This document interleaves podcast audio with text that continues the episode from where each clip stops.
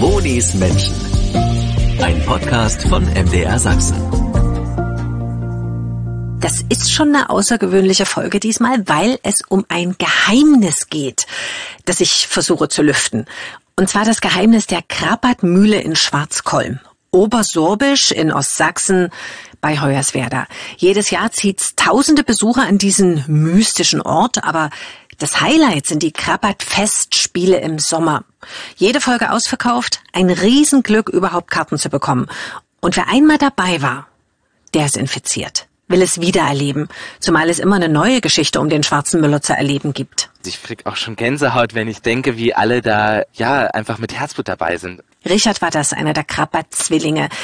Ich behaupte mal eineig, so wie sie aussehen. Also gleich ein Doppelpack voller positiver Energie und Ausstrahlung in dieser Folge.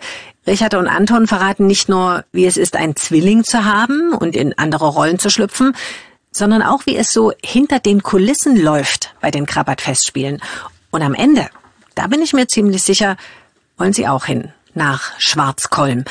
Schon weil es dort diese leckeren Buttermilchplinsen gibt. Ich freue mich ja schon mal unglaublich über das Ambiente in der Krabbertmühle und dort kann man durchaus sagen, sind die Zwillinge fast zu Hause. Ich freue mich, dass ihr Zeit gefunden habt. Richard ist, glaube ich, der rechts, oder? Richtig, Von ja. mir aus gesehen, genau. genau. Richtig. Und Anton, hallo. Hallo, ich freue mich. Ja, ich freue mich auch. Ihr seht schon irgendwie gleich aus, oder? Seid ihr eineige Zwillinge? Gute Frage.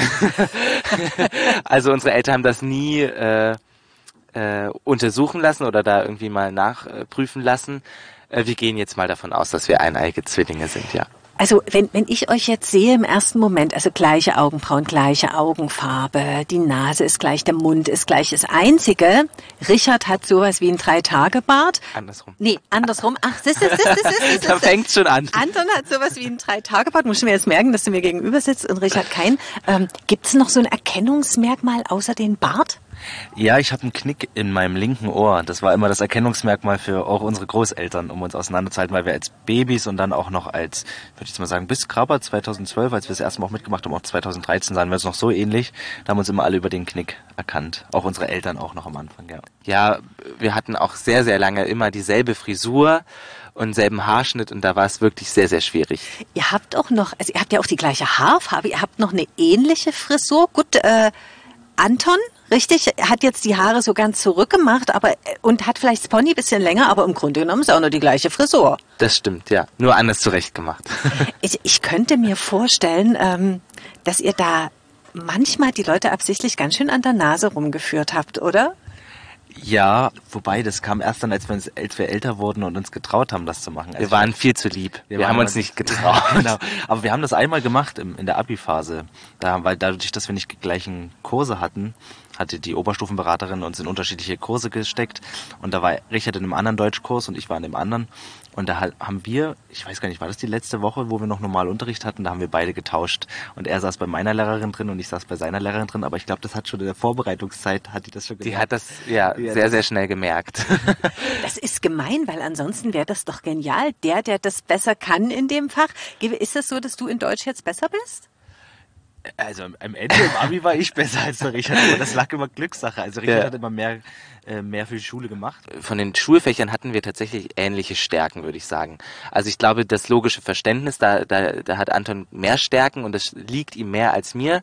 Aber was so Deutsch und Ausdruck und Sprache und Musik, Literatur und solche Dinge, das Interesse, da ist, glaube ich, bei uns beiden sehr groß und stark. Ihr klingt ja sogar gleich von der Stimme. Das ist der Hammer. Und ihr habt sogar die gleichen Zähne. Also ich sehe euch ja jetzt lächeln und ihr lacht beide ganz viel. Wir haben nicht den gleichen Kiefer. Wir haben nicht die gleichen, also den gleichen Kiefer, sondern wir haben unterschiedliche Kiefer, hat damals die Kieferorthopädin zu uns gesagt. Ja, wir haben tatsächlich auch unterschiedlich lange unsere Zahnspangen tragen müssen und hatten unterschiedliche Behandlungen. Und Anton hatte dann auch ein bisschen so mit, wie war das, mit Verspannung und sowas im Kiefer zu kämpfen und so. Äh, und ich hatte das tatsächlich nicht. Und, und Bissschiene gibt's doch, da Knirschschiene.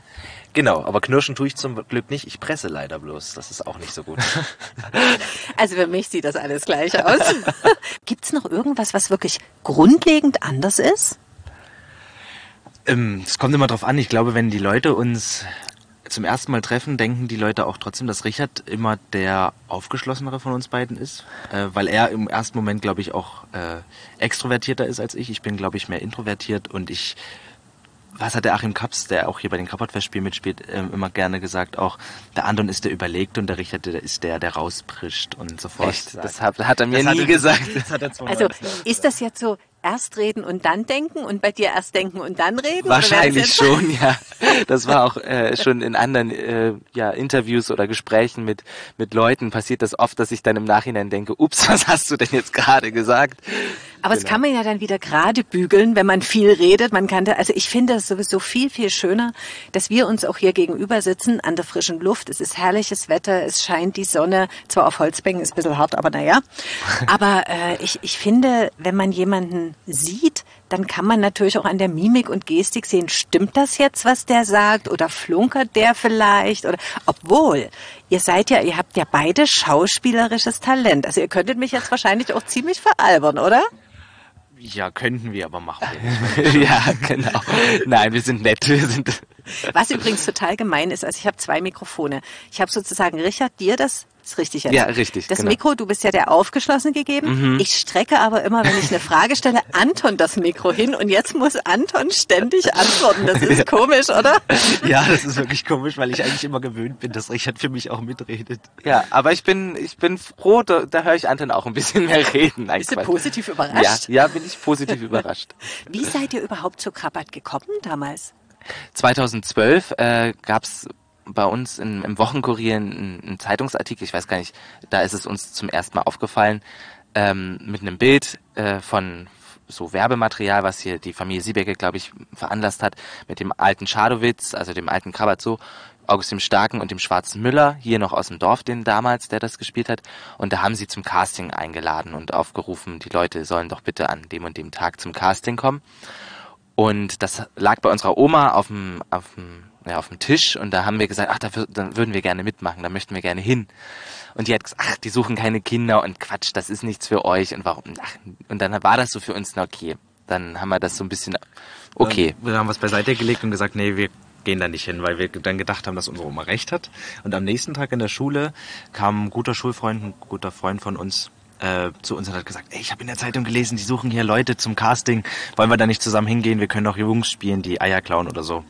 Und da sind wir hier äh, dann hingekommen, weil er uns mitgenommen hat mit seiner Mama damals. Ja, und wir hatten halt Glück, dass wir beide gleich aussahen. genau. Dadurch sind wir gleich aufgefallen.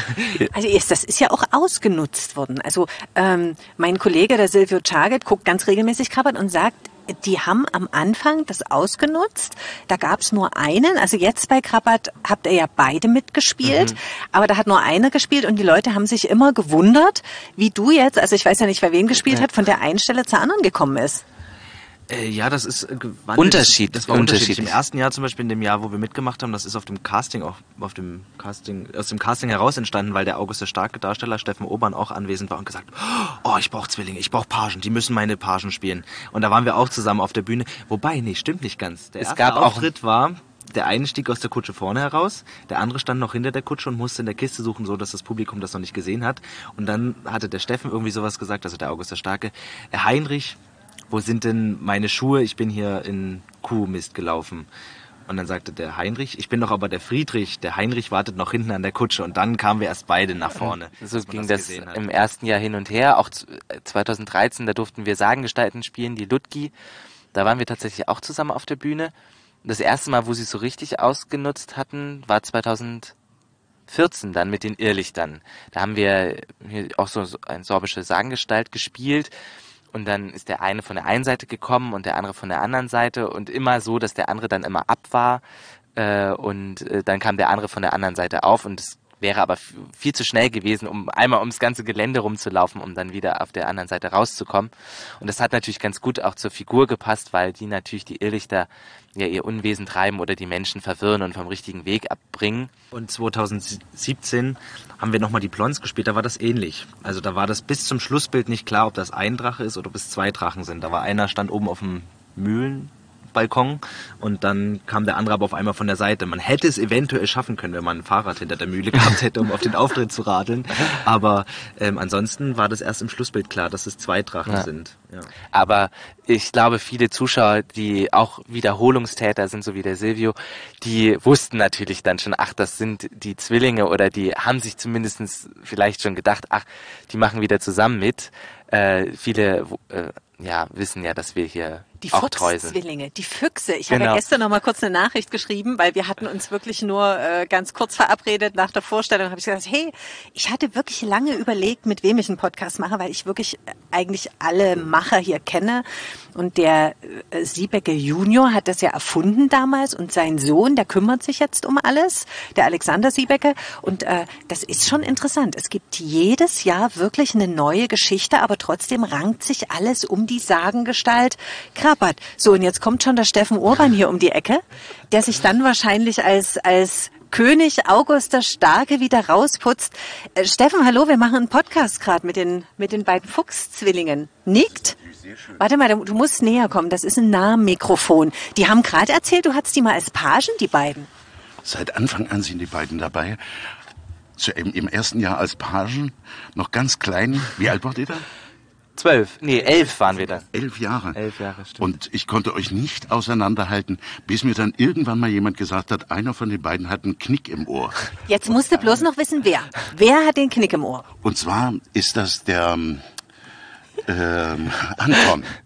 Richtig, ja. 100 Punkte.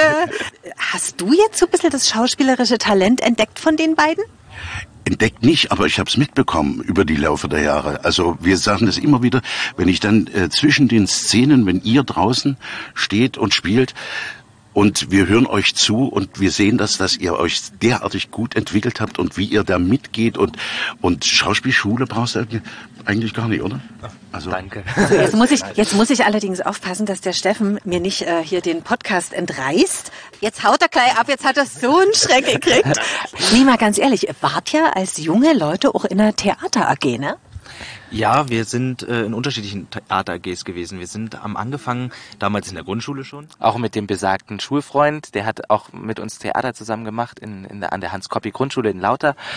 Dann sind wir nach Hoyerswerda in die Theatergruppe gegangen, mit dem Ziel eigentlich, weil wir damals in Senftenberg am Schülertheatertreffen teilgenommen haben mit der Grundschultheatergruppe, sind wir dann sozusagen mit dem Ziel ans Lessing-Gymnasium gegangen, weil wir gesagt haben, oh, wir wollen da wieder dran teilnehmen, können wir nicht hier in die Theatergruppe. Und da war aber der Punkt, naja, ihr seid noch zu jung, die Theatergruppe ist erst ab der 10. Klasse. Und dann haben die eine neue extra für uns aufgemacht, weil wir gesagt haben, oh, wir wollen aber so gerne. Und da sind noch ein paar andere mitgekommen und dann sind wir in dem Jahr auch wieder nach Senftenberg. Und dann ist diese Theatergruppe eigentlich mehr zur KUFA Theatergruppe in Hoyerswerda geworden, also die Kulturfabrik in Hoyerswerda. Und dann, nachdem das ein bisschen sich auch, dann sind wir nochmal weitergegangen an den Jugendspielclub in Senftenberg, an der neuen Bühne Senftenberg. Da haben wir auch zwei Jahre gespielt. Das eine Jahr war ein bisschen schwierig, weil wir hier auch nebenbei im Sommer Krabat gespielt haben. Also, da kennt euch wahrscheinlich jeder hier in der Region, oder? Na gut, jeder weiß ich nicht, aber ich denke, um, um, Schwarzkolm hier rum und um Lauter und so, wo wir herkommen, tatsächlich, da ähm, kennen uns einige und auch so unsere Familie, unsere El Eltern oder unsere Oma und unsere Mutter sind selber auch noch Lehrerinnen gewesen und Lehrer und dann kennt man natürlich sich auch untereinander und dann hat die äh, ist ehemalige Schülerin und die ist jetzt selber und äh, ja, dann kennt man sich so. Ist das ein Problem, wenn die Eltern Lehrer sind? Gucken die dann ganz besonders und ihr müsst ganz besonders gut machen? Ach, ich glaube nicht. Unsere Überhaupt Eltern haben uns, nicht. glaube ich, dadurch, dass wir auch die Nestöpferle waren, also die Spätzünder sozusagen, weil wir haben Die Nestküken. Nestküken, ja, weil wir haben noch zwei größere Schwestern. Ich glaube, wir hatten das Glück, dass sie uns dadurch viel machen lassen haben. Also sie haben auch hier bei Krabbert, also unsere Oma hat ja noch gesagt, ach, braucht er nicht hingehen. Unsere Eltern noch, probiert doch, wenn ihr wollt. Das war dann mit den ganzen anderen Projekten und auch als Richard gesagt hat, er möchte Musical machen, ähm, haben sie immer gesagt, na, macht, probiert euch aus. Und Cool, besser geht's ja, Ja, nicht. genau. Aber das Musical letztendlich äh, ist, war da so die Ini- Initialzündung Krabbert, dass du dann gesagt hast, du willst diesen Weg weitergehen? nicht äh, allein, würde ich sagen. Also es war immer so der Wunsch, Theater zu machen, auf jeden Fall. Und da hat Krabbert einen sehr großen Beitrag dazu geleistet. Aber so direkt Musical mit Gesang und Tanz, das, das war so eine Spinnerei eigentlich am Anfang. Und das war nicht unbedingt nur durch Krabbert, äh, also befeuert oder beflügelt oder hat mich da angeregt. eher erst dann, im, als ich äh, 2018 nochmal von extern mir Gesangsunterricht gesucht habe und mir dann der Gesangslehrer dort in Dresden ges gesagt hat, möchtest du dein Pot Potenzial nicht äh, vielleicht anders ausschöpfen? Oder ich hatte damals auch 2018 noch überlegt, eine Ausbildung zu machen, nach dem Abi erstmal handwerklich was zu lernen, oder hatten wir beide eigentlich überlegt. Und ähm, das hatte ich auch ihm in einer Gesangsstunde erzählt und er meinte dann, naja, aber eigentlich wäre es am besten, wenn du äh, direkt äh, versuchst, äh, da ja weiter dein Talent oder deine Wünsche und Fähigkeiten da im Bereich äh, Schauspiel, Gesang und Tanz auszubauen. Also ihr, ihr seid schon dicke Tinte zusammen, oder? Also äh, seid ihr so richtig so, man hört doch so von Zwillingen, wenn dann einem mal das so schlecht geht oder so, dann geht es dem anderen auch schlecht. Ist es bei euch auch so? Ja, also das war zumindest 2018 nach dem Abi schwierig, weil wir ja natürlich 18 Jahre lang zusammen gelebt haben. Und nachdem Richard natürlich seinen Traum gefolgt ist und Musical gemacht hat und ich hier geblieben bin, die ersten zwei Monate oder bis Dezember waren extrem schwierig. Wir hatten dann zwar zusammen noch für die Striezermarkt-CD ein Lied eingesungen, aber trotzdem, ich hatte sehr viel Wehmut. Also mir ging es wirklich nicht gut und ich glaube, Richard hat das auch sehr viel mitbekommen.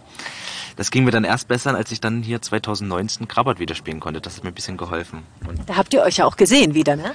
Genau, Richard hat dann zum ersten Mal zugeguckt. Also, er also hat ich nicht. 2019 habe ich nicht auf der Bühne gestanden, ja, tatsächlich. Das war das erste Mal, dass wir nicht zusammen auf der Bühne gestanden haben und auch bis jetzt das einzige Mal. Jetzt dieses Jahr ja wieder zusammen.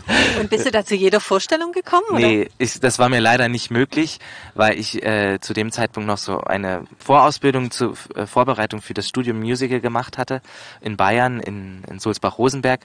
Und das ist leider auch drei Stunden circa von hier weg ungefähr. Und das deswegen, es war auch Glück, ich war in der letzten Vorstellungswoche, konnte ich erst kommen, weil dann alle Prüfungen und alle Verpflichtungen von meiner Seite dann dort fertig waren und dann konnte ich leider erst eine der letzten Vorstellungen sehen. Und ich hatte das Glück, dass ich am Abend vorher mich schon hinten reingeschmuggelt hatte und schon die letzte Szene mit Feuerwerk sehen konnte, weil am nächsten Tag, wo ich offiziell die Karten hatte, musste die Veranstaltung wegen Regen und Unwetter abgesagt werden oder beziehungsweise abgebrochen werden. Dann hatte das Finale bis zum Ende gefehlt. Also die letzte Szene und das Feuerwerk mussten dann leider verzichtet werden. Apropos reinschmuggeln. Als ich am Wochenende hier war, da saß ein Mädchen oben auf dem Schornstein. Ist das das Reinschmuggeln? Ich glaube, die hat den allerbesten Platz.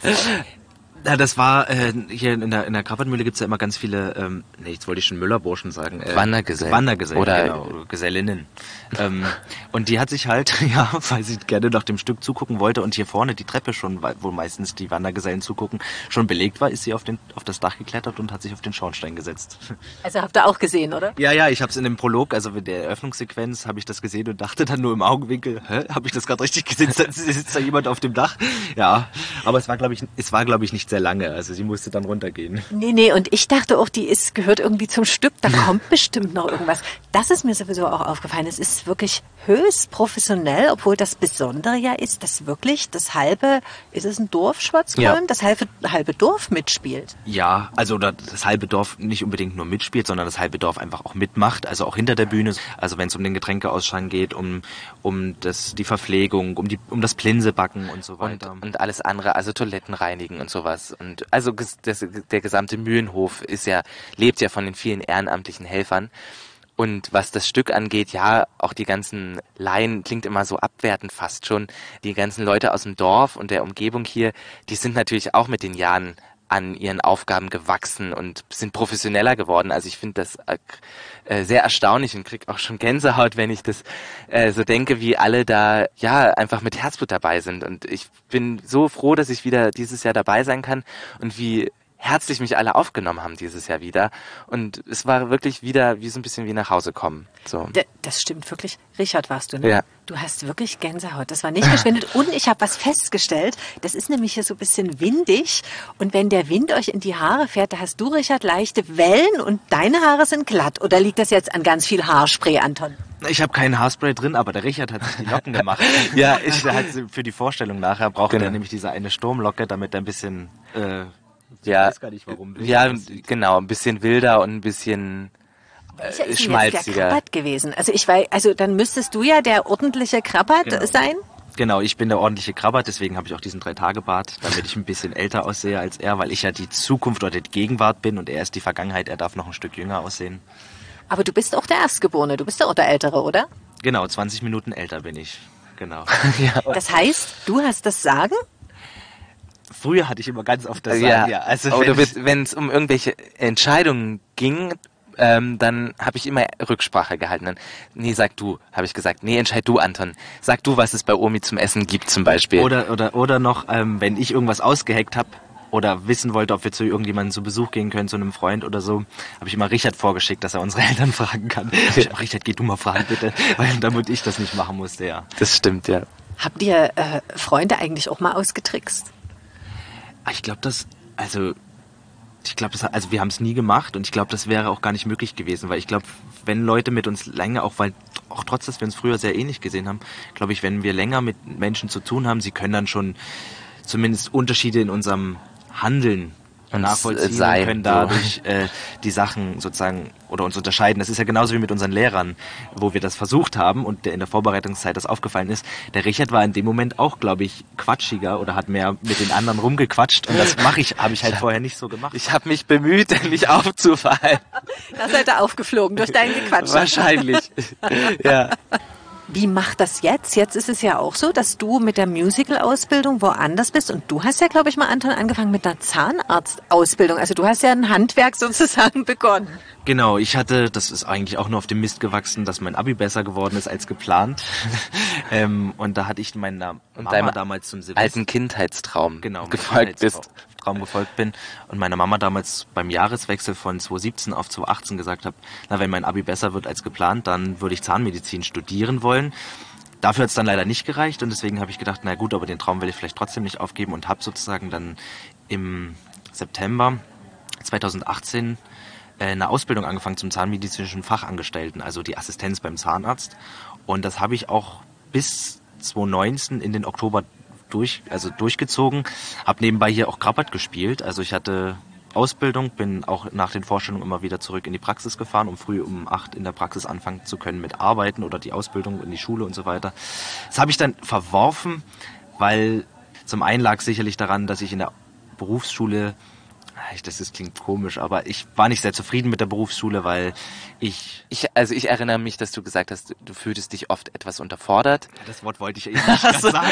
Ja, das klingt äh, arrogant, klingt nicht, weil ich sitze euch gegenüber und sehe, dass ihr alles andere als arrogant seid. Aber das ist natürlich blöd. Äh, es ist immer wichtig, dass man gefordert wird und noch ein bisschen nach oben strebt, weil man sich dann natürlich entwickelt. Ne? Ja, genau. Und das war halt auch der Zahnarzt, bei dem ich das sozusagen meine Ausbildung gemacht habe, der hat auch gesagt, er kann das komplett nachvollziehen, dass ich in dem einen Jahr sozusagen auch eigentlich alles praktisch gelernt habe, was ich in der Praxis lernen kann, dass ich jetzt die nächsten zwei Jahre Ausbildung eigentlich dort auch in der Praxis wie ein voll ausgebildeter arbeiten könnte. Ähm, Anton hat ja dann sogar nach, nachdem er dort äh, die Ausbildung unterbrochen oder beendet hatte, weiter trotzdem dort gearbeitet als Aushilfe, weil er einfach, ja, also sie waren, glaube ich, sehr dankbar, dass er noch ein paar Monate dann länger dort äh, ausgeholfen hat. Was hast du denn da gemacht? Professionelle Zahnreinigung oder äh, Geräte zugereicht? Ähm, also Zahnreinigung kann ich nicht machen, weil das müssen ausgebildete äh, Prophylaxeassistentinnen machen oder Assistenten. Nee, ich habe halt eigentlich das trotzdem gemacht, was ich in der Ausbildung gelernt habe. Also ich habe Geräte gereicht, ich habe bei Füllungen geholfen, ich habe auch bei OPs geholfen, bei Wurzelbehandlungen. Also eigentlich alles das, was ein Assistent auch macht, halt unter der Prämisse, dass ich selber nicht alleine durchführen kann. Also eine Assistenz kann das manchmal schon alleine machen, ähm, aber was zum Beispiel auch Abdrücke oder so angeht, äh, wenn es um Schienen oder um Kronen geht, wenn man dort was machen möchte. Das können manche Assistenzen dann schon selber machen, kommt immer auf die Zahnarztpraxis drauf an, wie die das halt erlauben. Aber ich habe trotzdem sehr viel gemacht und habe auch noch sehr viel gelernt und wäre sehr dankbar, dass sie mich auch noch so lange ähm, dabei haben wollten in der Zahnarztpraxis. Und ja, der Traum, dass ich irgendwann noch Zahnmedizin, vielleicht mache ich noch ein Zweitstudium. Dadurch, dass ich jetzt meine Bachelorarbeit abgeben muss für Kulturwissenschaften, wer weiß, ob ich nächstes Jahr dann doch noch vielleicht reinrutsche. Also wenn jetzt der Richard Zahnschmerzen hätte und du hättest einen Bohrer zur Hand, also ich meine, könntest du ihm dann so erste Hilfe leisten, die Karies rausbohren oder so? Also das glaube ich nicht, aber ich habe ihm auf alle Fälle schon viel oder auch auf vielen in meiner Familie, wenn es um Aufbissbeschwerden geht oder um einfach, zum Beispiel Richard hat auch das gleiche Problem, was ich auch oft habe, wenn man zu dolle Zäh- Zähne putzt, dann neigt man dazu zum Beispiel ähm, freiliegende Zahnhälse zu bekommen. Und das habe ich ihm zum Beispiel auch ein paar Tipps gegeben, wie man da vorbeugen kann und so weiter. Oder auch wenn meine Eltern Beschwerden haben, wenn sie zum Beispiel irgendwie auf äh, Zahn ist abgebrochen und dann erstmal natürlich keine Panik machen. Und dann geht es natürlich darum, die, da gibt es drei Kriterien, jetzt muss ich gucken, ob ich kriege den, also Klopfprobe auf alle Fälle, dann Kältetest halt, ob der sensibel auf Kälte reagiert. Und jetzt fällt mir das dritte wieder nicht ein. Das war letztens auch. Und ich denke so, oh, das ist noch gar nicht so lange her. Das, dieses Thema, was Zähne angeht, das kommt bei uns tatsächlich immer mal wieder. Trotzdem noch äh, wird das äh, wird das oft angesprochen und oft leider meistens beim Essen. Und das ist ja leider nicht so ein, ein schönes Thema, manchmal während des Nebenbei beim Essen dann äh, über Zähne zu sprechen und dann Zahnbeschwerden. Aber tatsächlich, Anton, äh, man merkt dann trotzdem auch, wenn, wenn wir drüber sprechen oder Anton erzählt und ja, wie gesagt, seine Tipps da gibt, ähm, dass er da voller Begeisterung auch trotzdem in, in, der, in dem Thema steht und aber vertraut ihr euch so weit, dass du jetzt sagen würdest, ich würde mir von ihm auch wirklich, ich würde mich unter Narkose setzen lassen und dann könnte anfangen, ich vertraue meinem Bruder? Also ich, ich habe auf jeden Fall sehr großes Vertrauen in ihn und ich glaube, ich würde mich auch unter Narkose setzen lassen und äh, ihm in dem Sinne vertrauen, weil ich weiß, er würde nichts machen, was er, was er sich nicht zutraut genau. oder was er, wo er sich nicht sicher ist, wo er wirklich Unfug. Also an, ich glaube nicht, dass Anton irgendwas machen würde, wo ähm, wo ich dann drunter leiden würde im Nachhinein. Er ist ja auch der ruhige und gelassene. Wie ist es denn andersrum? Würdest du dich narkotisieren lassen und dann dürfte Richard machen, was er will? Ja, jetzt müsste ich ja auch ja sagen. Also ja, doch. Ich vertraue Richard auch zumindest in dem Punkt, dass er, dass er sich nicht überschätzt. Ich glaube, das, das würde ich auch so sagen, dass Richard, ich vertraue ihm, dass er mir auch kein Leid zufügen würde. das hast du schön gesagt. Und jetzt machst du ja auch äh, so ein bisschen künstlerische Richtung. Genau, das lag eben auch an Krabat 2019, weil das mir wieder sehr viel Spaß gemacht hat, hier nebenbei Theater zu spielen an der Krabatmühle. Und dann habe ich gedacht, hm, aber ich traue mich nicht. Es ist wirklich, das war eine ja, Grundsatzentscheidung. Ja, ich habe mich nicht getraut, Schauspielausbildung oder Studium anzufangen, weil ich gedacht habe, dafür bin ich nicht gut genug. Habe ich gedacht, aber ich mache auch gerne Organisationszeug. Also deswegen habe ich gesagt, na, dann gehe ich halt in die Kulturwissenschaftsrichtung oder Kulturmanagementrichtung und das macht mir auch wirklich sehr viel Spaß. Das Logik, was du vorhin gesagt hast, dass ich mehr logisches Verständnis habe und ja, logisch denken, organisieren und Sachen zusammenhalten, das mache ich wirklich sehr gerne und da bin ich dann Richtung Kulturwissenschaften gegangen und hatte auch das Glück, oder was heißt Glück, es ist eine blöde Zeit gewesen, die Corona-Zeit, aber durch die Corona-Zeit natürlich auch die Krabbert-Festspiele mussten ja umdenken und ähm, da hatte ich das Glück, dass ich sozusagen beim Kartenumtausch helfen konnte und dort auch ein bisschen mit reingerutscht bin.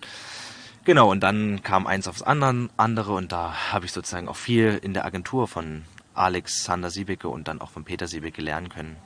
Genau. Das war wie so ein Corona-Praktikum oder wie? Das ist eigentlich Corona ist kein also es war ein Praktikum, wir können Corona weglassen, aber ja, es war ein, ein Praktikum in der in der schwierigen Phase hier sozusagen zum Unterstützen, weil ich gesagt habe, ich kann jetzt im Sommer kein Theater spielen, ich sitze hier gerade nur in meiner Wohnung, kann mich nicht wirklich fürs Online-Studium motivieren. Ich brauche irgendwie einen Ausgleich, den Ausgleich habe ich jetzt nicht, wenn wir dieses Jahr kein Krabat spielen können, kann ich euch nicht irgendwie helfen. Und da ja klar, wir brauchen ja jede jede Hand, die helfen kann, weil wir gerade selber das stürzt uns hier ein, wir wissen nicht äh, wie wir es am schnellsten, wir müssen die Leute ja erreichen und sagen, leider finden die Festspiele nicht statt und dann müssen wir die Karten umtauschen und das anfragen, wer will die Karten umtauschen und wer will sie zurück, das Geld und so weiter. Viel Arbeit für kein Geld.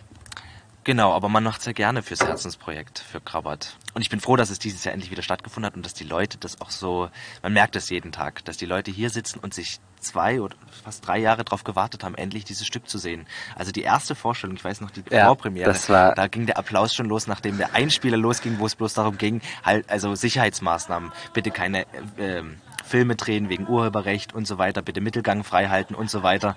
Und da ging der Applaus schon los. Oh ja, endlich geht's wieder los. Also das war wirklich Gänsehautmoment. Auch die Premiere, da als das Schlussbild kommt und die Luftballons in die Luft fliegen, ich hatte so Gänsehaut und Tränen im Moment äh, in den Augen, weil in dem Moment die Leute aufgestanden sind und gejubelt haben. Standing Ovations gab es auch, als ich zugeguckt habe. Man muss auch dazu sagen, es gibt immer eine neue Geschichte, aber es rankt eben alles um diese Legende von Krabber. Da gibt es ja auch ein Buch. Ist das hier so, dass jeder diese Legende erzählen kann hier in, in der Umgebung?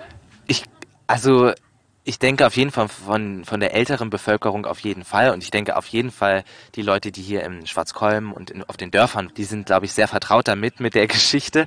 Also meine Tochter musste das Buch lesen, vielleicht zum Verständnis, für die, die es nicht kennen. Es geht um den schwarzen Müller und es geht um die Mühle. Genau. Und um Zauberkräfte. Genau, es Ist eigentlich wie eine Harry Potter Geschichte. Es geht um den guten Zauberer Krabbert und es gibt den bösen Gegenspieler, den schwarzen Müller. Und in der Originalgeschichte ist es eigentlich so, dass äh, der Krabbert ähm, an die Mühle gerufen wird während des Dreißigjährigen Kriegs. Und, Ende, äh, ich glaube vom Ende. Ende des Dreißigjährigen Krieges, also in der Zeit spielt das und da ist natürlich viel Elend und er kommt an die Mühle und hier haben die Müllerburschen zu essen, müssen aber natürlich, damit die diesen Wohlstand haben, für den Müller halt auch viel arbeiten und lernen aber nicht nur das Müllerhandwerk, sondern lernen eben auch zaubern. Und ähm, aber irgendwann kriegen sie halt mit, dass am Ende des Jahres immer ein Müllerbursche dafür gehen muss, damit der Müller eben seine ewige Jugend behält. genau und dann Oder ähm, sein, sein Leben verlängern kann. So. Genau, und dann versucht der Krabbert am Ende mit einem, in dem, ich glaube im in Ottfried Preußland, ich glaube, das ist von Autor zu Autor unterschiedlich, aber in, glaube ich, Ottfried Preußler ist es Ton, nee, nicht Tonda, oder? Ich glaube, Oder Tonda heißt der beste Freund. Ja, äh, versuchen die dann sozusagen den Müller übers Ohr zu, äh, zu legen. Beziehungsweise er freundet sich ja mit mehreren äh, Müller-Burschen dort an. Es gibt dann noch diesen Juro, der, der sich äh, so ein bisschen dümmlich stellt und nur die Küchenhilfe ist und sich ums Essen kümmert. Der stellt sich immer dumm und der Müller hält ihn natürlich auch für dumm und dann äh, ist er derjenige, der aber dann dem Krabber die Tipps gibt und sagt, so können wir vielleicht den Müller besiegen und den Bann lösen. Du brauchst äh, de- deine Liebste also so ist es in Preußlers äh, Geschichte, deine Liebste muss am Ende des Jahres, bevor einer von uns gehen muss, zu uns an die Mühle kommen und dich frei bitten. Und dann muss sie, das wussten sie zu dem Zeitpunkt noch nicht, muss sie natürlich ihren Liebsten unter äh, den zwölf Raben herausfinden, heraussuchen. Und natürlich macht sie das aufgrund der Liebe am Herzschlag aus, weil sie hört, welcher Rabe den größten oder den lautesten Herzschlag hat. Genau. Und da muss man dazu mal sagen, also ich hatte ja Peter Siebecker gefragt, hatte ja überlegt, ob ich mit ihm einen Podcast mache und er hat das Ganze ja erfunden, sage ich mal, weil es war damals einfach so, hier waren ein paar Ruinen und nur ein altes Haus und die Region hat so gemeint, wir müssten uns mal was einfallen lassen, um mal ein paar Touristen und Leute hierher zu ziehen. Das heißt also, dieser ganze Ort Schwarzkolm ist auf Krabat ausgelegt. Die Raben zum Beispiel begleiten einen auf dem Weg hierher. Also es ist nicht nur ausgeschildert, man sieht eben auch immer die Raben. Und was auch typisch ist, also was auch absolut ein absoluter Hype ist, sind die Butterplinsen, die es Ja. gibt. Ja. Was hat's denn damit eigentlich auf sich? Wisst ihr das? Gutes Geheimrezept, würde ich sagen. Ja, schmeckt schmecken immer gut. Also das ist der erste Plinz, den wir heute, äh, nicht heute, weil wir, als die Proben hier in Schwarzkolm losgegangen sind, gegessen haben, der war wirklich wie, wie auf Wolken. Sehr weich und fluffig, sehr lecker, ja. Und sie sind ja auch ein bisschen dicker als zum Beispiel so normale Eierkuchen oder so, nicht so wie Krebs oder sowas, sondern die sind wirklich sehr, sehr, sehr dick und ich glaube, das hängt zum einen mit der But Buttermilch zusammen und dann gibt's natürlich noch irgendeine Geheimzutat, von der keiner weiß. Der Zauberkrabber ist ja, und natürlich mit Apfelmus und Zucker und auch wer es mag mit Butter, schmeckt es natürlich einfach total lecker. Ja, also ich hatte zwei gegessen, weil ich der Meinung war, ich will gleich zwei. Und da stand wirklich eine daneben und hat jede einzelne Plinse erst mit heißer, flüssiger Butter bestrichen Ja. und dann Zucker habe ich weggelassen, weil es gab ja noch gezuckerten Apfelmus. Und diese Butter, die hat's echt, also ich bin sonst nie so ein Butteresser, aber dieser Geschmack von dieser Butter, das war schon sensationell. Ja. Wisst ihr eigentlich noch, wie das hier vorher ausgesehen hat? Habt ihr das ein bisschen mitgekriegt? Ja, also ganz am Anfang weiß ich es nicht mehr, aber ich weiß noch, wie es zumindest aussah 2000, oh, doch, doch, 2011 und 2012, als das Casting hier war, da stand nämlich nur das Gesindehaus, wovon wir vorhin gesprochen haben, wo die zu der einen Vorstellung auf dem Schornstein gesessen hat oder auf dem Dach gesessen hat. Das Gebäude stand nur, Der Laubegang war der auch. Laubegang Gang war auch da und die Mühle. Aber ansonsten standen die ganzen anderen Häuser, das Brotbackhaus, das Juri Bresan Haus, die Scheune stand noch nicht und das Müllerhaus stand auch noch nicht. Da war, glaube ich, gerade die, die Fundament war gegossen und die Wände waren hochgezogen. Also jetzt ist es wie so ein Bauerngehöft, Genau. wo man reinkommt, äh, umgeben von so einer Steinmauer, also vorne, und dann äh, hat man rundrum wirklich schöne, auf alt gemachte Gebäude. Aber ich glaube, das Schönste ist das, wo jetzt der Lärm herkommt, nämlich aus der Mühle mit so einem riesengroßen Mühlenrad. Und am Ende der Vorstellung wird da wirklich immer oben Wasser reingegossen und dann sieht man so, wie sich das ganz schnell Ja. anfängt zu drehen. Ja. Ja, das ist das Geheimnis hier an der Mühle. Dadurch, dass die Mühle ja leider nicht am Bach stehen kann, deswegen läuft das über. Ach, das kann jetzt, das könnte jetzt eigentlich jemand, der hier Führung äh, gibt an der Krabbert-Mühle, sicherlich besser erzählen. Aber es kommt sozusagen von oben das Wasser. Ist also keine Wassermühle, sondern eine. Eine Wasserhinbringmühle. Also man, man sieht von einem Gebäude zum anderen gibt Genau, so es gibt ein Holzgerüst und da genau und dort äh, kommt dann das Wasser rausgeflossen. Genau, es wird hochgepumpt. Es gibt hier eine Pumpe und da wird das dann hochgepumpt und dann wird das über dieses Aquädukt äh, zum, zum Myrat gebracht. Genau, und dann dreht sich das. Es dreht sich auch tatsächlich, glaube ich, schon im Prolog zum Beginn des Stückes. Und es gibt so verschiedene Szenen, wo es gerade halt passt. Zum Beispiel, es dreht sich auch beim Liebeslied von Krabat und Tanker. Das wird immer auch explizit. Also früher, das ist auch gewachsen. Das war am Anfang bei den ersten Krabat-Verspielen gab es auch immer noch einen Schalterverantwortlichen. Der musste genau in dem richtigen Moment den Schalter umlegen. Jetzt ist die Technik schon so weit, dass die Technik von oben das sozusagen schon extern steuern kann. Und in dem richtigen Moment das Myrat, also zumindest den Wasserlauf beginnen kann, damit das Myrat in dem richtigen Moment anfängt zu drehen, also zum Beispiel in dem Lied von Krabat und Tanker oder im, im Finale dann, wenn August und also August und Schadowitz die Leute verabschieden, ja. Genau, das ist auch cool gemacht, weil August der Starke und der Schadowitz, die erzählen immer die Geschichte. Das heißt, ich habe mich auch, obwohl ich das erste Mal da war, immer abgeholt gefühlt und es ist extrem verständlich. Was mir auch aufgefallen ist, wirklich für jeden was dabei. Also es gibt Gassenhauer, wo man mitsingen kann. Es gibt wirklich musicalmäßig ganz toll gesungene Songs. Wie macht ihr das live? Ist das ja nicht, oder? Dürfte, jetzt gucken Sie sich an, ob Sie das verraten dürfen. Also wahrscheinlich singt ihr aber selbst, oder? Ja, auf jeden ja, Fall. Auf jeden ja, ja. Also das würden wir uns, glaube ich, auch nicht nehmen lassen. Also ich auf jeden Fall nicht, weil ich ja auch die Ausbildung mache und ich bin auch sehr froh, dass ich in Stück zwei so schöne Lieder reingeschrieben bekommen habe und so zwei tolle äh, Lieder singen darf. Genau. Es klingt auch toll und total professionell. Ich kann mich noch erinnern, es gab immer so ein Krabbert-Lied und irgendwann hat das mal Petra Zieger eingesungen. Gibt sowas jetzt überhaupt noch, dass irgendjemand Professionelles da noch irgendwas singt oder macht ihr wirklich alles selbst inzwischen? Also in einem Jahr kann man auch auf YouTube sieht man das im Krabbert-Kanal, kann man das Lied auch nochmal nachhören. Ähm, hat sie das gesungen mit dem Ziel, dass sozusagen gesagt wird, dass sozusagen immer ein großer Star am Ende des Feuerwerkslied singt damit man die Leute an die Krabbardmühle holt. Aber in dem Moment war schon klar, man braucht gar keinen Star, der am Ende das Abschlusslied singt. Die Karten sind so oder so ganz schnell weg. Das ist Wahnsinn. Die Karten sind prinzipiell ausverkauft. Es, man, es ist, also es stehen unglaublich lange Schlangen oder die Leute sitzen wirklich äh, vorm Laptop und versuchen da oder vom Computer und versuchen Karten zu kriegen. Wie geht das? Mit Zauberei. das ist also ich glaube, das ist das Wort, der, der, der Charme auch. Also ich glaube, dass viele verschiedene Sachen hier reinspielen, dass die Leute sozusagen sagen, ich brauche wieder Karten. Und ähm, es ist halt ein Highlight, es ist ein Event, es ist eine, ein Ereignis hierher zu kommen. Genau, das Erlebnis beginnt ja schon in dem Moment, wo man auf dem Parkplatz fährt und dann hier das Mühlengelände schon von weiter weg sieht und dann geht man zum Einlass und dann zeigt man die Tickets vor und dann, sobald man hier auf dem Hof steht, dann beginnt schon das Erlebnis. Dann riecht man vielleicht schon das, das Fett von den Plinsen oder die, die, die, die Pfannen, wo die Plinse ge, äh, gebacken werden und dann, oder auch ähm, die Schnitzelbrötchen, die übrigens auch sehr gut sind und die Bohle. Also das beginnt mit, mit der Verpflegung hier und dass man hier auf diesen Holzbänken sitzt, die vielleicht nach drei Stunden äh, Veranstaltung und vielleicht vorneweg schon sitzen und essen ziemlich hart sein können.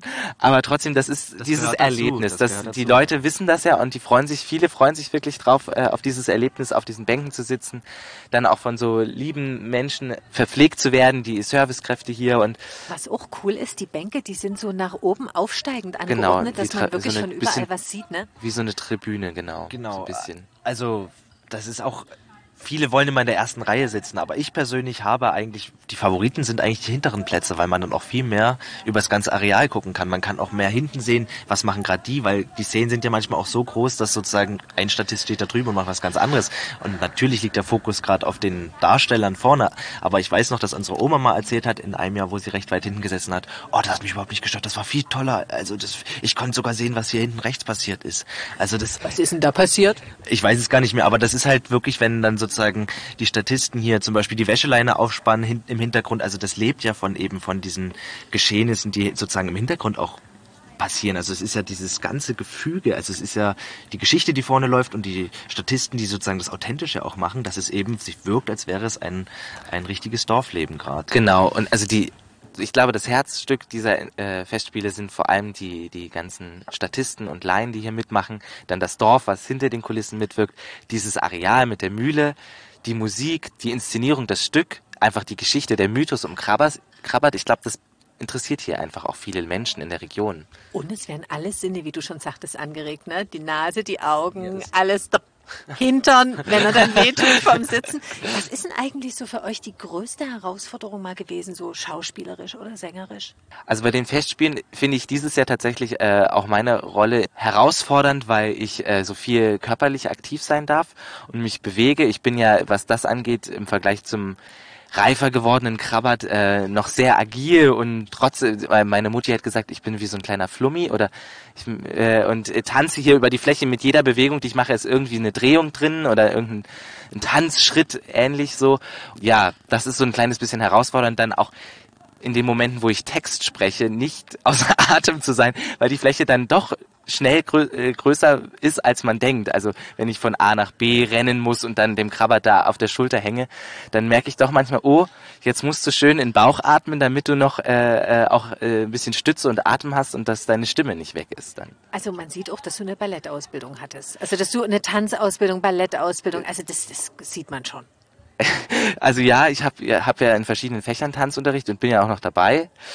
Ich bin ganz froh, dass es dem Zuschauer so der Eindruck erweckt wird, weil Tanzen ist für mich äh, eine äh, jetzt nicht große Herausforderung, aber ich tanze noch nicht so lange, also professionell jetzt, äh, was so Ballett und nicht. Ballett und Jazzdance angeht. Also, also ich finde auch den Sprung groß. Also wenn man wenn man Richard sieht, wie er früher getanzt hat und geta getapselt hat oder keine Ahnung. Rhythmusgefühl war auch noch nicht so viel da. Und jetzt sieht wir, also ich habe auch verschiedene ähm, Videos von seiner Uni gesehen, wie er dort getanzt hat oder Choreografie Choreografien gezeigt hat. Und das ist wirklich, finde ich auch erstaunlich, diesen Sprung in zwei, drei Jahren jetzt sozusagen äh, erstaunlich. Ist das äh, bei der Musical-Ausbildung genauso hart oder ähnlich wie bei der Schauspielausbildung? Ich hatte meinen Kumpel, der musste sich dann die Treppe runterschmeißen und lauter so ein Zeug. Also der hat schon mit vollem Körpereinsatz hat er äh, dort teilgenommen. Ja, also ich würde auch sagen, es ist schon Körper, äh, voller Körpereinsatz gefordert, aber Mittlerweile gibt es ja so viele gesetzliche und verschiedene Regelungen und man muss da ja auch immer aufpassen. Auch wir hatten auch äh, ja zum Beginn des letzten Semesters musste da auch unser Schauspieldozent muss muss man erst so erstmal alles abklären. Was darf ich denn? Wie nah darf ich euch kommen? Aber ich würde trotzdem sagen, äh, alle mit denen ich studiere, die sind mit vollem Herzblut und äh, Körpereinsatz dabei. Also gerade im Musical natürlich noch mal anders, denke ich, als im Schauspiel, weil man ja diesen Tanzunterricht hat. Also ich merke den Muskelkater nach jeder Woche eigentlich. nach jeder äh, wie drei Einheiten Jazzdance in der Woche, drei Einheiten ähm, Ballett, dann Steppen noch und ähm, im nächsten Semester kommt dann noch Modern dazu. Also es sind schon, also insgesamt würde ich sagen, über zehn, zehn Einheiten, je anderthalb Stunden die Woche. Und Tanz. irgendwann willst du mal das Krabbert Musical in Hamburg aufführen und die Hauptrolle spielen.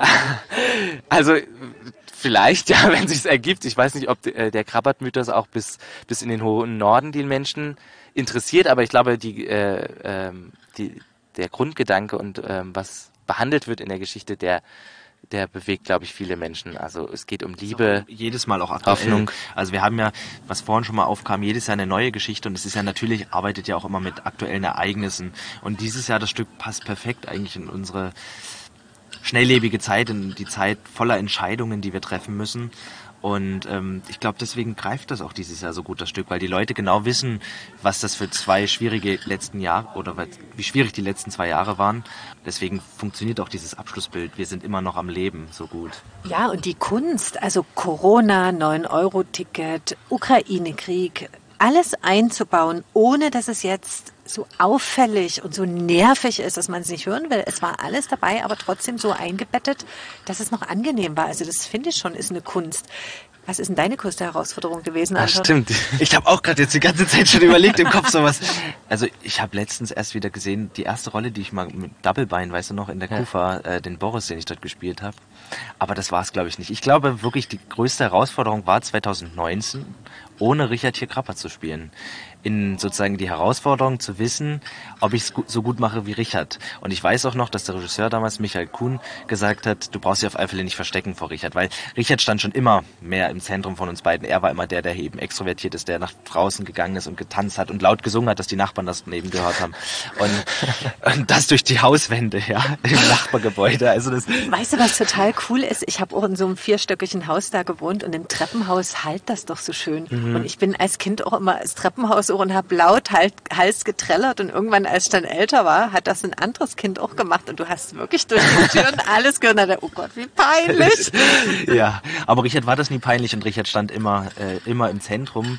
Und zumindest was das Künstlerische anging. Und ich habe mich da immer ein bisschen in seinem Schatten, ach, das passt auch dieses Jahr zur, zur Erzählung im Schatten der Vergangenheit, ein bisschen aufgehalten. Und das war, glaube ich, 2019 so ein bisschen die Herausforderung, ob die Leute das dann auch akzeptieren oder akzeptieren oder gut finden, dass ich alleine da bin oder dass es mal nicht die Zwillinge da sind, äh, weil wir ja 2018 zum ersten Mal beide den Krabat gespielt haben, die Hauptrolle damals und 2019 dann ohne Richard. Wie kommt das an? Das war, glaube ich, da hatte ich wirklich, da war ich auf alle Fälle sehr nervös und deswegen bin ich sehr froh, dass Richard dieses Jahr wieder da ist. Wo siehst du dich dann irgendwann mal später? Ich, dadurch, dass ich jetzt meine Bachelorarbeit äh, schreibe, weiß ich nicht, vielleicht fange ich noch ein Zweitstudium an und gehe doch nochmal in die Zahnmedizin-Richtung. Oder eigentlich möchte ich gerne auch Kulturmanagement noch mehr in die Richtung gehen. Aber ich will natürlich auch nebenbei auf der Bühne stehen. Also ich spiele auch noch jetzt im August, dann direkt im Anschluss von Krabat noch im Radeberger Biertheater. Vier Vorstellungen. Genau. Was jetzt kommt, ist übrigens ein Böllerwagen und ich weiß, dass der mitspielt im Stück. Der wird dann von so ganz kleinen Ponys gezogen und die fanden alle total süß. Was macht ihr eigentlich urlaubsmäßig nach Krabbert? Ist überhaupt noch Zeit für Urlaub oder verbringt ihr den immer hier äh, in Schwarzkollen? Also bei mir wird das frühestens im Urlaub im September. Also ich bin noch am überlegen. Also eigentlich wollte ich gerne eine Radtour vielleicht auch durch die Niederlande machen, aber das ist noch offen. Genau ich bin tatsächlich direkt, wenn wir am 31. Juli die letzte Vorstellung hier gespielt haben, fahre ich nachts noch los in die alte Heimat von Krabat und diese, mache dieses Jahr einen Urlaub in Kroatien. Genau. Das ist ja auch traumhaft schön, Kroatien. Aber man merkt schon, der Podcast kommt ja immer am ersten Mittwoch des Monats raus. Das ist äh, Mitte nächster Woche dann sind die Krabbert-Spiele schon durch. Ist es dann so, dass man sagt, oh, ich hätte gern noch mehr gespielt, das sind ja immerhin 16 Vorstellungen, oder fällt einem dann so ein Stein vom Herzen, man denkt, boah, geschafft? Also nach der ersten Vorstellungswoche war ich ziemlich, nee, stimmt doch, doch nach der ersten Vorstellungswoche, weil wir natürlich die Woche davor auch schon Endproben hatten und natürlich in den Endproben auch schon Durchläufe haben. Da war ich ziemlich K.O. Jetzt, wo wir zwei Tage Pause hatten und die letzte Vorstellungswoche losging, habe ich echt gedacht, oh, es könnte jetzt noch länger weitergehen. Und jetzt beginnt nämlich schon der Soundcheck. 18 Uhr ist hier Einlass. Wir haben uns äh, 16.30 Uhr hier getroffen und vorher muss noch mal kurz geprobt werden. Also es hieß vorhin schon, wir machen nicht so laut. Aber ihr, es wird wirklich vor jeder Vorstellung noch mal alles durchgecheckt? Genau. Ja, es, ja. es gab auch schon Veranstaltungen, aber das lag dann natürlich mit Unwetter und Gewitter sowas äh, zusammen, aber da musste nochmal ein neues Mischpult aus nee, Dresden. Das lag nochmal was anderes, ganz anderem. Ah. Das lag nämlich daran, dass früher gab es ein Mischpult mit Touchscreen und das gibt's jetzt eben nicht mehr. Da hat sich nämlich eine Fliege auf das Touchscreen gesetzt und hat irgendwie das ganze System lahmgelegt. Und aber deswegen wird sowas immer nochmal, um sicher zu gehen, dass alles wirklich auch funktioniert, wird nochmal durchgecheckt, ob alles klappt. Und dann, wenn Krabat durch ist, gehen ja hier die Filmnächte los. Wie lange gibt's die eigentlich schon? Erst seit zwei Jahren. Oder? Ja, ich, also seit 2018, glaube ich, das erste Mal. Na, dann ist schon länger. Ach, stimmt. Das weißt Ach ja, ich habe ja. Wir haben schon 2022. Und jetzt vor der Vorstellung nochmal warm machen, umziehen, was steht an? Erstmal noch was essen, damit genau. man äh, Energie tanken kann für das Stück. Und äh, Soundcheck steht auch für uns nochmal an, ob die Mikrofone funktionieren, ob alles funktioniert. Ansonsten ja eine Stunde vorher einfach in, in Maske und dann später Kostüm. Und ja, also mittlerweile ist es auch so eine Routine geworden. Da ist nicht mehr so viel zu vorneweg. Sonst am Anfang geht man manchmal noch Text durch und überlegt, okay, wo muss ich dann als erstes hin und so. Das ist mittlerweile schon ein bisschen entspannter. Und deswegen. Habt ihr wirklich schon mal einen Text vergessen und musste dann so ein bisschen improvisieren? Oder gibt's äh, noch jemanden, der vorsagt? Also Flöße gibt's hier bei den Krabbert-Verspielen nicht. Ich hatte, glaube ich, noch nie das Problem, also auch bei Krabbert nicht, dass ich Texthänger hatte oder dass ich irgendwas ganz falsch oder nicht gesagt habe. Also es kann schon passieren, und es mir ist auch tatsächlich schon passiert hier bei den Festspielen dieses Jahr, dass ich mal einen Satz irgendwie anders gesagt habe, als er zum Beispiel eigentlich im Textbuch steht oder so. Aber das fällt zum Glück nicht wirklich auf, wenn man es mit Überzeugung sagt und dem Publikum auch, also die Zuschauer wissen ja meistens gar nicht, was jetzt kommen müsste. Kann sogar sein, dass das in der Vorstellung passiert ist, wo du drin saßt. Da habe ich einen Satz zweimal gesagt. Mich auch Aber ich weiß ist es ja auch so, dass es so cool ist, so diese Situationskomik oder so, dass man es dann beibehält, oder? Genau, also ich glaube auch, dass gerade auch die Erzähler sozusagen, die beiden, also Achim ähm, Kaps und Steffen Obern, also der alte Krabbert und der August der Starke, dass die auch viel sozusagen auch immer gucken, wie das Publikum reagiert auf die Witze und manchmal dann, wenn irgendwas in dem Moment rausgerutscht ist, dann in der nächsten Vorstellung nochmal mit einbauen und gucken, ob das Publikum genauso drauf reagiert. Genau, also das passiert schon. Ich glaube, bei Krabbert, bei der Rolle vom Krabbert funktioniert das nicht so gut, aber ich weiß, dass der Richard auf alle Fälle äh, im Lauf der Vorstellung zum Beispiel, was das Zauberbuch angeht, also da gibt es so eine Szene, wo er sozusagen mit den mit den drei Mädels, mit denen der äh, Yannick, also der die Vergangenheit von Krabat auf die Bühne kommt, äh, etwas nachmacht und das hat er entwickelt. Das hat er vorher nicht so überzeugend gesagt. Er trampelt da jetzt wie so ein kleines Kind auf die Bühne zu dem Zauberbuch. Das ist auch entstanden, weil er eben gemerkt hat, dass das, dass das noch mehr ausspielen kann und dass die Ja, das reagieren. tatsächlich, das ist mit der ganzen Rolle, die ich jetzt so, so jetzt hab. Das hat sich auch wirklich über den ganzen Probenprozess jetzt hier und dann bis zu den Vorstellungen hat sich die Rolle immer so ein kleines bisschen weiterentwickelt und auch, dass ich jetzt am Ende so viel über die Bühne hüpfe und mich bewege und dann mal drehe und so. Das ist natürlich auf dem ist jetzt in Anführungszeichen Mist vom Regisseur gewachsen, aber der hat mich da immer wieder bestärkt und gesagt, ich möchte den Kontrast zwischen dem, dem gesetzten Krabbert und seinem alten Ich, seiner Vergangenheit so groß wie möglich machen. Also knie dich da rein und gib alles und so gesagt äh, mit vollem Körpereinsatz und das hat sich auch bis zu den Vorstellungen jetzt weiterentwickelt. Ja, und die Zeit verfliegt ja auch. Also es Ja, ist ja leider, es lang. ist- Es ist, ne, zweieinhalb Stunden geht's, glaube ich. Mit, mit Pause drei sogar, kann das sein? Genau, richtig. Und ich finde, die Zeit, die ist äh, so unterhaltsam verflogen bei Krabbert genauso schnell wie jetzt unsere Podcast-Zeit. Also Das ihr müsst stimmt, jetzt ja. dummerweise, äh, ist gleich Vorstellung. Ich glaube, wir könnten noch ewig quatschen. Ja, das stimmt. Ich Das da viel, viel erzählen. ja, das stimmt. Gibt's noch so ein Lebensmotto oder sowas? Oder ein Ritual, was ihr immer macht, bevor ihr auf die Bühne geht? Oder irgendwas, was ihr beide habt? Kette, Ring, irgendwas? Oh, wir hatten mal beide eine Kette. Ich, die hatte ich ihm damals aus dem Sri Lanka Urlaub. Die habe ich auch noch. Die haben wir, ja, die hat, die war lange mein Glücksbringer auch, weil ich das dann auch gesehen habe, dass Richard sie immer um hat. Keine Ahnung, ich, äh, was vor der Vorstellung, also früher habe ich auch immer noch, äh, doch, das mache ich auch gelegentlich, kommt drauf an, wie es meinem Arm geht, mache ich immer noch drei Klimmzüge in der Mühle.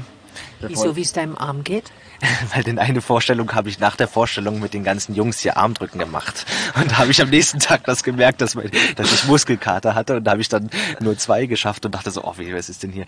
Ähm, nee, aber eigentlich ein Lebensmotto, das finde ich eigentlich sehr schön. Und das würde ich, äh, du kannst nur, äh, du kannst nur das aus dem Ärmel schütteln, was du vorher reingesteckt hast. Und das, ähm, ist irgendwie so mein Lebensmotto und das passt auch perfekt ins Theaterspielen. Du kannst nur mit der Kraft, äh, das, was du reinsteckst, kannst du auch erwarten, dass es das Publikum am Ende zurückgibt. Wenn du das überzeugend rüberbringst, dann können sie dir auch zujubeln oder können allen zujubeln, genau. Ja. Also ich finde, ähm, bevor ich auf die Bühne gehe, ist so mein Motto, ich möchte äh, dem ganzen Publikum ein, ein, ein Erlebnis bieten, ein, ein Festspiel, wirklich wie es hier ist. Also egal, ob es jetzt in einem geschlossenen Raum ist, auf einer Bühne, die Menschen sollen äh, verzaubert werden. Und das passt hierher super an die Krabbertmühle. Dein Lebensmotto. Ja. Die Menschen sollen verzaubert werden. Genau. Einen Abschluss habe ich noch. Wie ist denn das mal, wenn ihr Partner habt? Gibt es da Probleme irgendwie zwischen euch oder müssen die alle miteinander passen oder wie macht dann das? Ob sie alle miteinander passen? Äh, Keine Ahnung. Also, nee, ich glaube, dass, äh, ich glaube, dass schon, dass viele, also, dass die dann befreundet das sind. Ja. Ich glaube, dass wir, Also stellt der eine dem anderen dann vor, du guck mal, ich habe jetzt jemanden kennengelernt, wie findest du den und so? ach so, Nee. ich glaube nicht. Nein, ich nein, glaube nein. nicht. Also, ich glaube, ich lasse da Richard schon entscheiden, dass er weiß. Ich, ich, Anton auch, ja. Genau. Keine Sorge. Und irgendwie wird's schon passen, oder? Ja, also ich glaube, wir, wir sind ich ja glaube, sehr... Ich könnte mir vorstellen, dass Richard trotzdem zu mir sagen würde, ah, Anton, passt nicht zu dir. Wirklich. Also ich kenne dich jetzt schon so lange, 18 Jahre, also eigentlich 23, Jahre- fast 23 Jahre jetzt. Nee, also ich Also du würdest wahrscheinlich hinterm Berg halten erstmal und so überlegen und hm, wie sage ich es ihm denn jetzt? Und dann müssen wir vielleicht mal irgendwie uns treffen und du würdest wahrscheinlich rausknallen und sagen, oh, geht ja gar nicht. ja, genau. Das kann, kann passieren, genau, richtig, ja. Also vielen Dank und jetzt habe ich's drauf. Vielen Dank, Richard. Mhm, richtig. Und vielen Dank, Anton, mit einem Knick im Ohr. Genau, vielen Dank. Hey, Junge. Und vielen Dank, die Füchse, weil ihr schreibt ja auch, die Füchse ist genau. ein cooler Nachname, oder? Ja. Ja, es ist auf alle Fälle nicht so häufig vergeben. Ja. Und dann, immer noch zusammen, dadurch, dass wir zwei sind, die Füchse, ja. Nein, und ich finde auch, wenn man jetzt zum Beispiel Schwein mit Nachnamen hat da, äh, äh, oder mit Nachnamen heißt, dann impliziert das ja was anderes als Füchse. Die sind schlau, die sind cool, die wissen, wo es lang geht. Also vielen herzlichen Dank. Danke Ja, auch, ja, dass es wir war sehr hier schön. dabei sein durften. Und nicht vergessen, Anregungen oder Tipps gerne via E-Mail an monismenschen.mdr.de. Würde mich freuen.